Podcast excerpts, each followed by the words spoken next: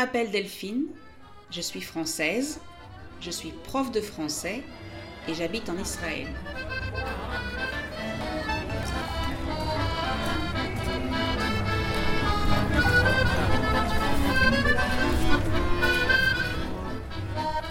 Je veux vous aider à parler mieux en français. Mais pour parler mieux, il faut aussi écouter et comprendre. Donc, bienvenue sur le podcast French to Go, un podcast tout en français où je parle de ma vie au quotidien.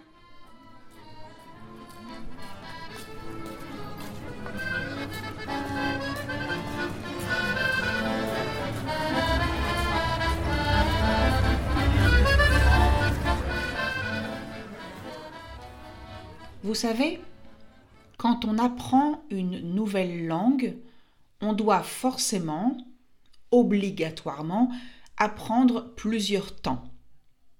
Le présent, ou parfois les temps du présent, le passé, ou parfois les temps du passé, le futur, etc. etc. Et quand dans notre langue maternelle il y a moins de temps que dans la langue qu'on apprend, on peut se sentir un peu perdu, ou même vraiment perdu. C'est compréhensible, c'est logique. Si dans ma langue il existe une seule forme du verbe pour exprimer le présent, comment est-ce que je peux savoir quand utiliser les autres temps du présent dans une langue que j'apprends? Eh bien, tout simplement, enfin, tout simplement, c'est peut-être un peu exagéré parce que ce n'est pas vraiment si simple. Mais on va dire tout simplement, il faut apprendre la règle ou les règles, il faut voir et revoir des exemples et bien sûr pratiquer. Pratiquer ce nouveau temps dans un contexte qui est clair, dans un contexte qui permet de comprendre clairement quand l'utiliser. C'est exactement ce qui se passe avec le temps du passé qui s'appelle l'imparfait en français. En général, quand on apprend le français, on commence par le présent, puis le passé composé. Parfois, on continue avec le futur, ou au moins le futur proche, mais arrive un jour un nouveau temps à apprendre qui est l'imparfait. Oui, un nouveau temps du passé. Mais alors, à quoi est-ce qu'il sert? Pourquoi est-ce qu'on ne peut pas se contenter du passé composé? Pourquoi est-ce qu'on ne peut pas juste utiliser le passé composé? Comme je l'ai dit, la meilleure façon, c'est de pratiquer. Donc, dans mes cours, je fais réfléchir mes élèves. Je leur pose des questions pour qu'ils me répondent à l'imparfait. Et comme l'imparfait permet, entre autres, de parler des habitudes et des situations du passé, on a parfois des discussions très intéressantes dans mes cours. Dernièrement, je leur ai demandé de comparer la télé, donc la télévision, il y a 40 ans, et la télé aujourd'hui. Alors, bien sûr, on peut parler du téléviseur. D'abord, vous savez ce que c'est un téléviseur? En fait, le téléviseur, c'est l'appareil qu'on achète et qu'on met généralement dans le salon, dans la chambre, parfois. Donc, si on compare les téléviseurs, alors il y a 40 ans, ils étaient gros, assez petits, et aujourd'hui, ils sont de plus en plus grands et de plus en plus plats. Et bien sûr, ils sont intelligents. On peut aujourd'hui surfer sur Internet à la télé. Et on peut regarder beaucoup de choses très différentes. Les chaînes classiques, les chaînes spécialisées, Netflix, Disney, etc. etc.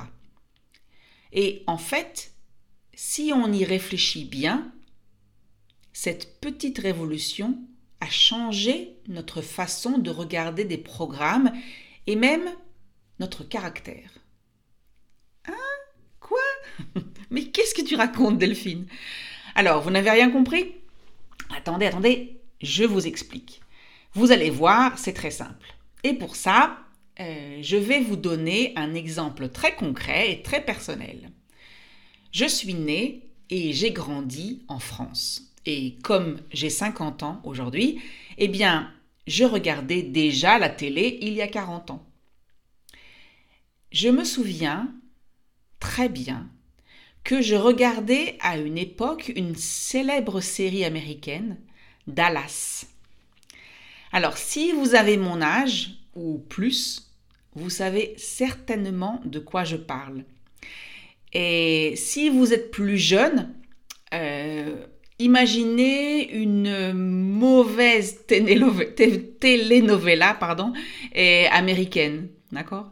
Et, et, en plus, comme c'était en France, enfin, comme j'ai regardé cette série en France, elle était doublée en français. Donc, alors, vraiment, aucun intérêt.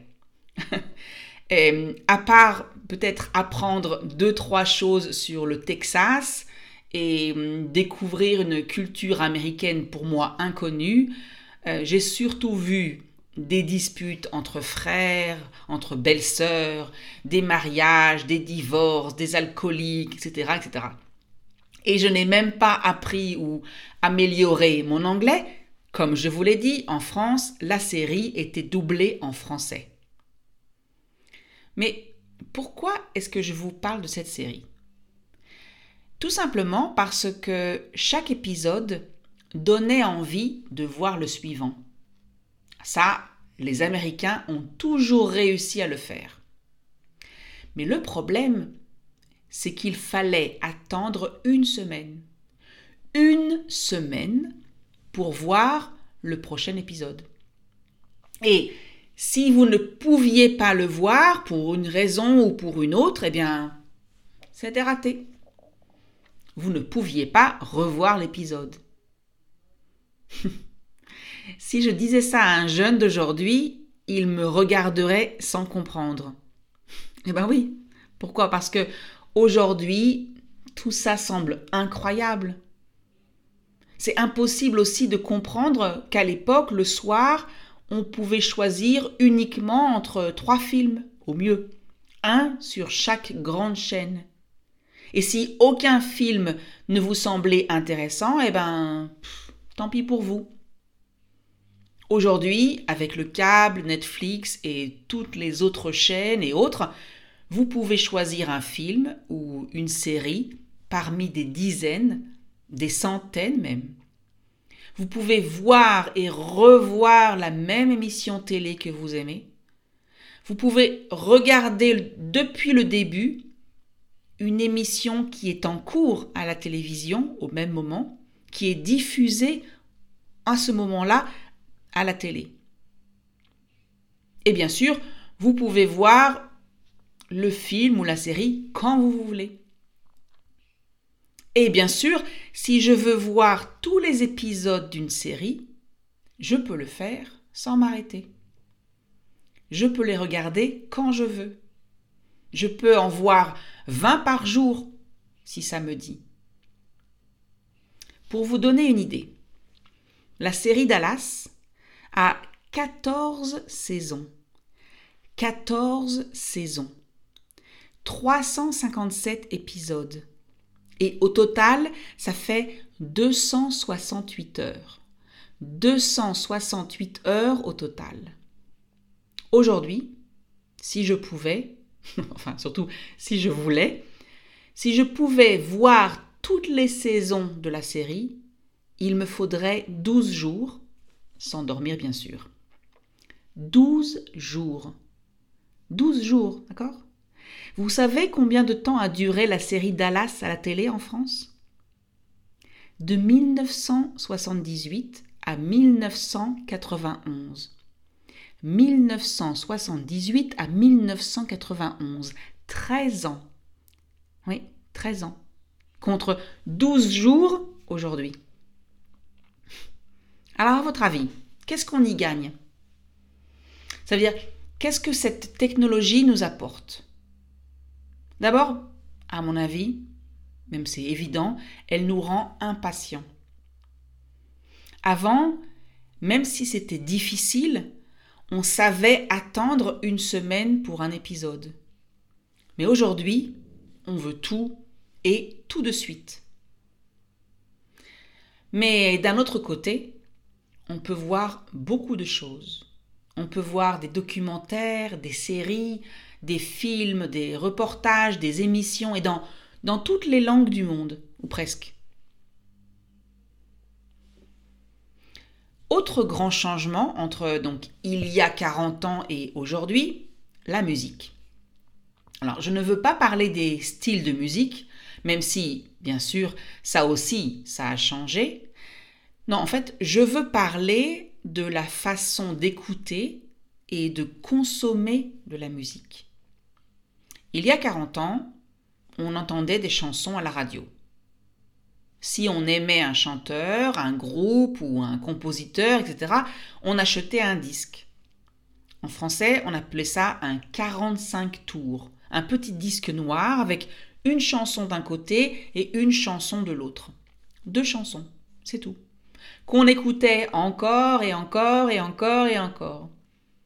On pouvait bien entendu acheter l'album, d'accord, avec beaucoup plus de chansons.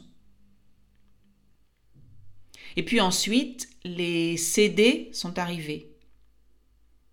Mais il fallait quand même aller acheter le CD et puis il y avait un certain nombre de chansons dessus, donc sur le CD.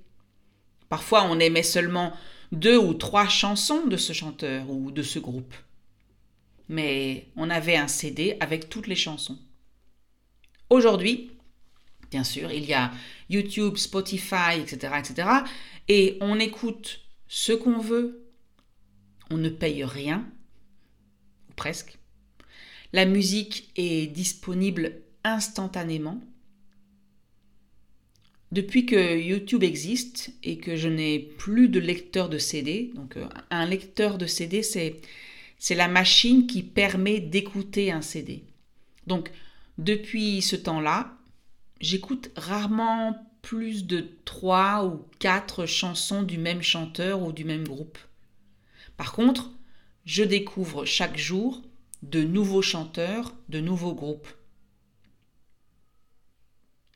Mais ce n'est pas juste la technologie qui a changé. Parlons euh, du café, par exemple. Oui, à votre avis, qu'est-ce qu'on buvait comme café à la maison il y a 40 ans et aujourd'hui? Et dans les cafés? En France, chez moi, d'accord, à la maison, euh, il y a 40 ans, on avait une cafetière électrique avec du café moulu et un filtre. On buvait du café le matin, parfois avec du lait, parfois sans. Ça dépend des personnes. On buvait bien sûr du café après le déjeuner, un espresso, d'accord?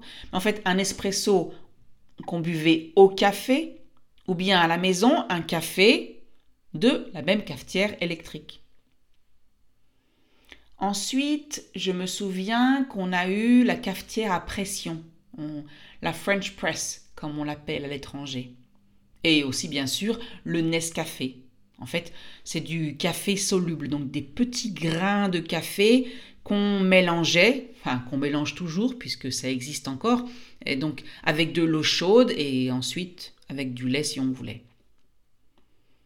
Et aujourd'hui, eh ben, à la maison, les gens ont de plus en plus de machines à café qui imitent, qui ressemblent aux machines euh, des cafés.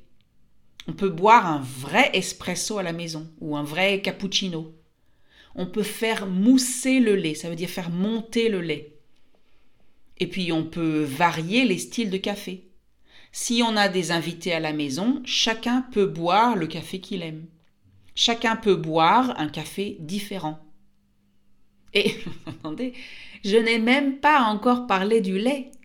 Alors avant, d'accord, en France, quand j'étais petite, je me rappelle qu'on avait du lait entier, du lait demi-écrémé et du lait écrémé. Alors bien sûr, pasteurisé en briques, Aujourd'hui, là où j'habite, on boit du lait frais d'abord. Et quand je vais au supermarché, j'ai toutes les couleurs de lait possibles. qu'est-ce que je veux dire par toutes les couleurs de lait possibles? Eh bien, il y a du lait, on va dire, normal, d'accord? Du lait avec moins de matière grasse, du lait avec moins de lactose, du lait sans lactose. On a aussi du lait d'amande, du lait de soja, du lait d'avoine, du lait de riz, enfin si on peut appeler ça du riz, du lait, et, aussi plein d'autres sortes de lait que je ne connais même pas. du lait comme pour les baristas, exemple. D'accord? Je, ne sais pas exactement ce qu'on fait avec ces, toutes ces sortes de lait. D'accord? Et à mon avis, il y a presque, presque plus de sortes de lait que de sortes de café. Voilà.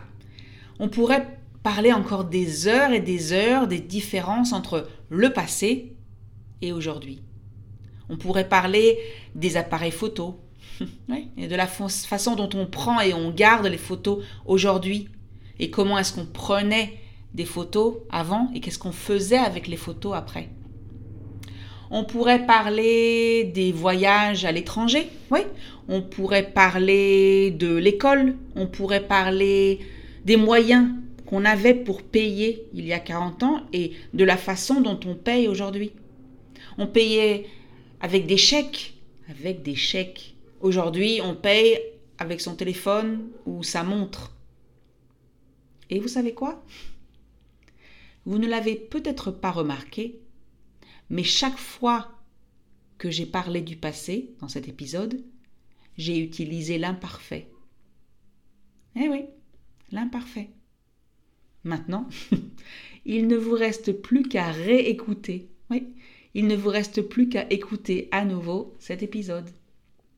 Allez, passez une bonne semaine.